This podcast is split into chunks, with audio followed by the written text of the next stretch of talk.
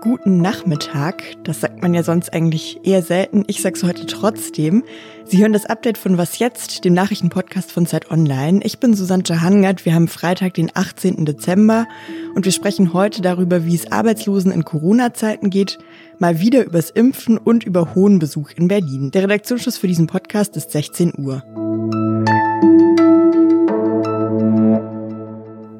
Fast das ganze Jahr über haben wir ja auch immer wieder darüber berichtet, wie die Wirtschaftskrise sich in Corona-Zeiten entwickelt. Oft haben wir da sehr abstrakte Zahlen genannt und ich finde, das ist immer so ein bisschen schwierig, sich das dann wirklich vorzustellen. Aber wie geht es den Menschen hinter den Zahlen? Wie geht es zum Beispiel Menschen, die jetzt in diesen Zeiten einen Job suchen? Das haben sich auch Fabian Müller, Stefanie Witterauf und Jonathan Lindenmeier gefragt. Die drei sind alle freie Journalistinnen und AutorInnen für Zeit Online Arbeit. Und Jonathan ist jetzt bei mir am Telefon. Hallo Jonathan. Hallo. Jonathan, ihr habt Menschen gesprochen, die jetzt in den letzten Monaten auf Jobsuche waren, in diesen ja echt nicht einfachen Zeiten. Ne? Was haben die euch denn erzählt? Wie geht's denen? Genau, also wir haben mit drei Menschen gesprochen. Zwei davon kamen jetzt gerade direkt von der Uni. Und da war zum Beispiel eine Zahnärztin dabei, die sogar promoviert hat, aber es einfach schwer hat, jetzt einen Job zu finden, weil weniger Leute zum Zahnarzt gehen und die Praxen entsprechend einfach keine neuen Menschen einstellen. Der andere hat VWL studiert, auch mit 1,3 abgeschlossen und ich glaube, so seine größte Sorge im Moment ist einfach, dass er jetzt eine Lücke im Lebenslauf hat, die auch immer größer und größer wird, weil es schwer wird, einen Job zu finden im Moment und er da in den Bewerbungsgesprächen auch immer darauf angesprochen wird. Das ist ja ehrlich gesagt total überraschend, dass das auch Leute sind, die studiert haben und so gute Abschlüsse haben, dass ausgerechnet die jetzt keine Jobs finden. Das hat euch wahrscheinlich in der Recherche auch total überrascht, oder? Schon ein bisschen, ja. Wobei wir dann mit einem Arbeitsmarktexperten gesprochen haben, der das eigentlich den Trend auch so ein bisschen bestätigt hat, weil wenn man jetzt auf den Arbeitsmarkt guckt, ist eigentlich gar nicht so sehr das Problem, dass Leute gekündigt werden, was natürlich auch vorkommt und was natürlich ein Problem ist. Aber ich glaube, so das größere Problem ist tatsächlich, dass einfach weniger Leute eingestellt werden. Und das trifft dann überproportional eben die Leute, die jetzt eine Ausbildung gemacht haben oder die von der Uni kommen. Ihr habt ja für euren Text auch verschiedene BeraterInnen gesprochen. Was empfehlen die denn, wenn man jetzt auf Jobsuche ist? Was soll man dann am besten machen? Also wir haben mit einer Kommunikationstrainerin gesprochen, die erstmal sagt, dass eigentlich sich das Verhandeln in Bewerbungsgesprächen gar nicht so sehr verändert hat, aber dass es wichtig ist, auch wenn der Arbeitsmarkt gerade nicht so rosig aussieht, dass man sich trotzdem nicht über den Tisch ziehen lässt. Also dass man trotzdem mit seinem Minimum an Gehalt reingeht, das man haben möchte. Und wenn das Gegenüber nicht darauf eingeht, dass man sich da wirklich nicht zu sehr runterhandeln lässt. Wir haben noch mit einem Psychologen gesprochen, der ein bisschen drüber erzählt hat, wie man mit dieser Situation und mit der Unsicherheit am besten klarkommt.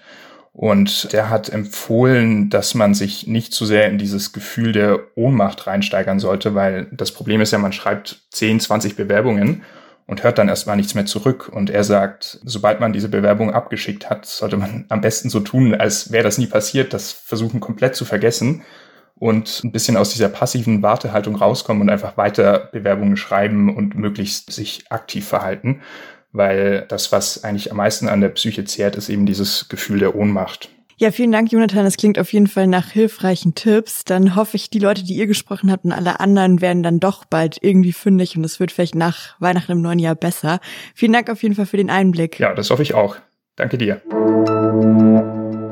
Wir haben jetzt eine Situation, die so schwierig ist, wie sie in dieser Pandemie in diesem Land noch nicht war. So alarmiert klang heute der Sprecher der Bundesregierung Steffen Seibert. Wir sehen jetzt dieses Licht äh, am Ende des Tunnels, dass die die ersten Impfungen bedeuten. Wir wissen aber auch, und dazu hat sich ja der Minister heute sehr ausführlich geäußert, dass äh, in den ersten Monaten äh, das Impfen jedenfalls noch nicht eine große Zahl der Bevölkerung äh, erreichen wird. Der Minister, über den Steffen Seibert hier spricht, das ist Bundesgesundheitsminister Jens Spahn.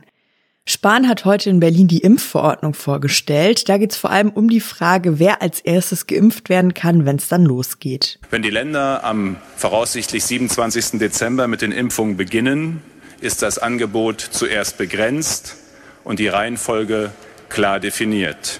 Zuerst die Pflegeeinrichtungen, die, die dort leben und die, die dort beschäftigt sind und die über 80-Jährigen. Deswegen bitte ich alle anderen Bürgerinnen und Bürger um Geduld.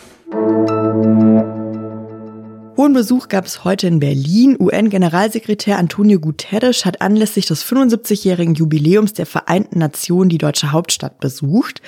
Im Bundestag hielt er eine Rede, er nannte Deutschland eine Friedensmacht, eine Säule des Multilateralismus und appellierte an die Bundesregierung und an das ganze Land, darin nicht nachzulassen. Die Welt braucht Deutschland, so wie Deutschland die Welt braucht, sagte er. Als Beispiel für seine Anerkennung nannte er die Bekämpfung der Corona-Pandemie. Sie haben sich von der Wissenschaft leiten lassen.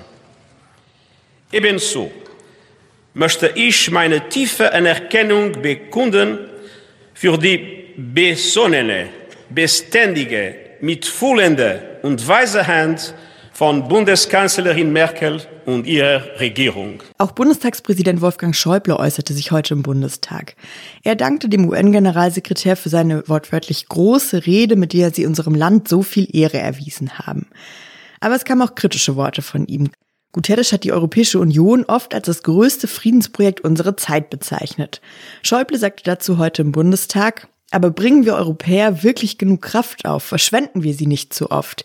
Die Energie etwa, die derzeit in die Verhandlungen um den Brexit fließt, bräuchte es, um eine gemeinsame Außen- und Sicherheitspolitik voranzubringen.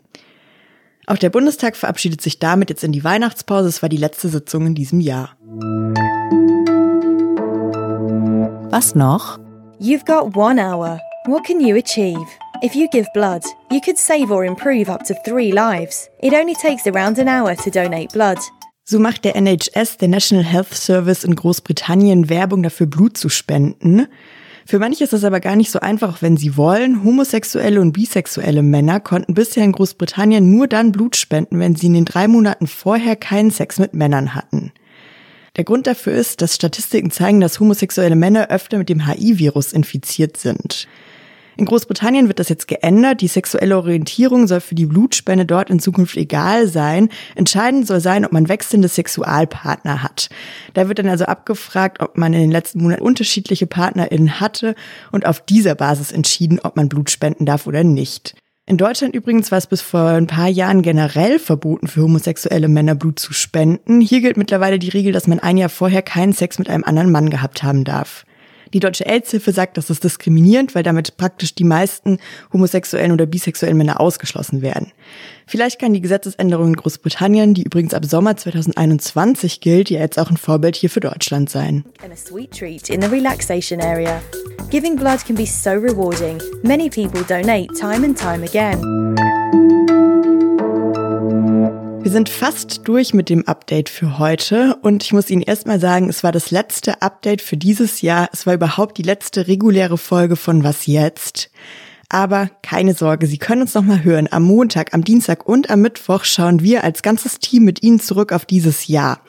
Die Jahresrückblicksendungen erscheinen morgens statt der Frühfolgen, aber eben zu der gewohnten Zeit, zu der Sie uns sonst auch hören können. Und wenn Sie bis Wochenende Lust auf weitere Podcasts haben, dann hören Sie doch rein in das Politikteil, den Politikpodcast aus unserer Zeit Online-Familie.